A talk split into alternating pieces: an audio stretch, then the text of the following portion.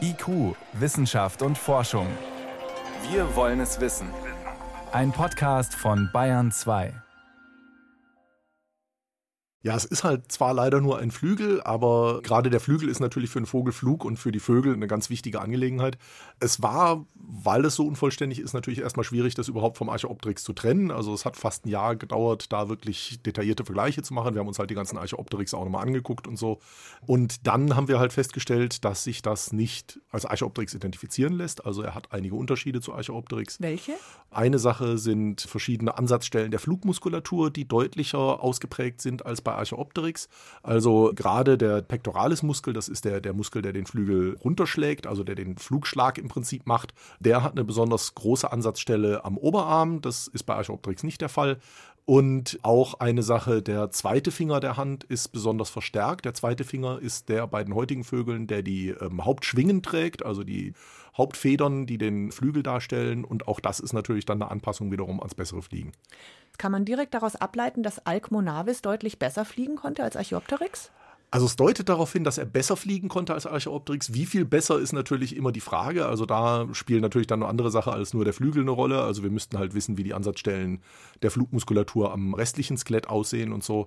Da hoffen wir natürlich, dass dann irgendwann nochmal weitere Funde kommen, die uns das dann erzählen können. Wie sah der aus? Ein einzelner Flügel. Was kann man daraus ableiten, wenn man den jetzt im Buch abbilden will? Wie viel davon wäre dann Fantasie und was können Sie sicher sagen, so war's? Na, wir haben jetzt natürlich inzwischen eine ganze Reihe solcher primitiven Vögel. Also wir haben natürlich Archaeopteryx hier aus Bayern. Aus China gibt es eine ganze Reihe von ähm, solchen primitiven Vögeln noch. Und von daher können wir uns im Prinzip natürlich vorstellen, dass das Tier jetzt nicht großartig aus, anders ausgesehen hat als Archaeopteryx. Also halt einfach so eine Elster- bis Krähengroßes Tier, was halt noch wahrscheinlich auch noch einen langen Knochenschwanz hatte und so. Wie das jetzt genau ausgesehen hat, das kann man natürlich erst sagen, wenn wir neue Funde haben. Das heißt, in den ganzen Büchern die Farben und Schnabelformen, das ist reine Fiktion.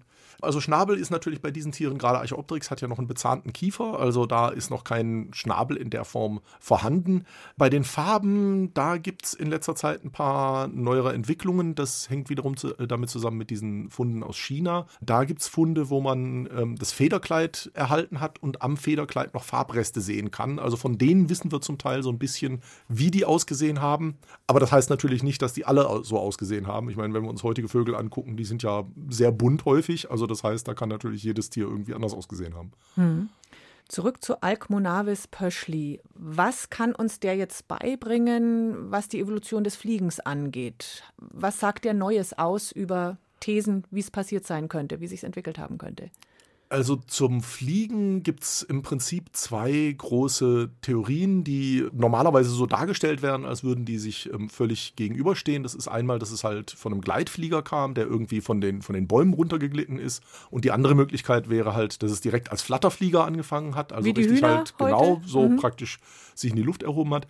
Da gab es gerade letztes Jahr eine interessante Studie zum Archaeopteryx, wo also ähm, anhand der, des Querschnitts der, der Armknochen äh, gesagt wurde, dass das eventuell halt genau wie so ein Huhn oder sowas, so ein, so ein, so ein aufgeregter Flatterer war. Also Vom kurze, Boden weg, so größere Genau, Hopser. also so kurze Burst-Flutter-Geschichten. und ähm, sagen wir mal, dass gerade halt natürlich jetzt bei dem Alcmonavis diese Muskulatur, die halt gerade für den Flatterflug wichtig ist, schon deutlicher ausgeprägt ist. Das würde wahrscheinlich dann doch unterstützen, dass das halt wirklich ein Flatterflug auch war, was diese Tiere gemacht haben. Also nicht von Und- oben runter. Genau, dass damit eventuell halt natürlich der Flatterflug auch schon ähm, früh entstanden ist.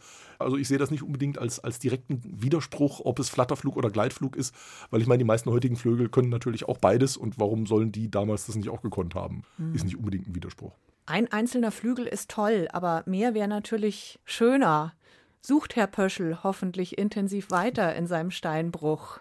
Ja, also gerade da in diesem Steinbruch am Schaudiberg, da wird äh, weiter gegraben und ähm, das ist natürlich eine Sache, wo wir also Hoffnungen haben, dass da auch noch mehr gefunden wird. Diese Grabungen in, in diesen Schichten, die sind etwas jünger als die Schichten, aus denen die meisten Archaeopteryxe kommen. Diese Grabungen sind noch relativ jung, also die laufen gerade erst mal seit zehn Jahren und wenn da in zehn Jahren halt schon ein Urvogel rausgekommen ist, dann haben wir natürlich Hoffnung, dass da eventuell noch ein bisschen was mehr kommt. Archaeopteryx, der berühmte Urvogel, hat einen, ich will nicht sagen Konkurrenten, aber vielleicht einen Kumpel dazu bekommen. Einen weiteren Urvogel, von dem ein Fundstück jetzt untersucht wurde, Alcmonavis pöschli.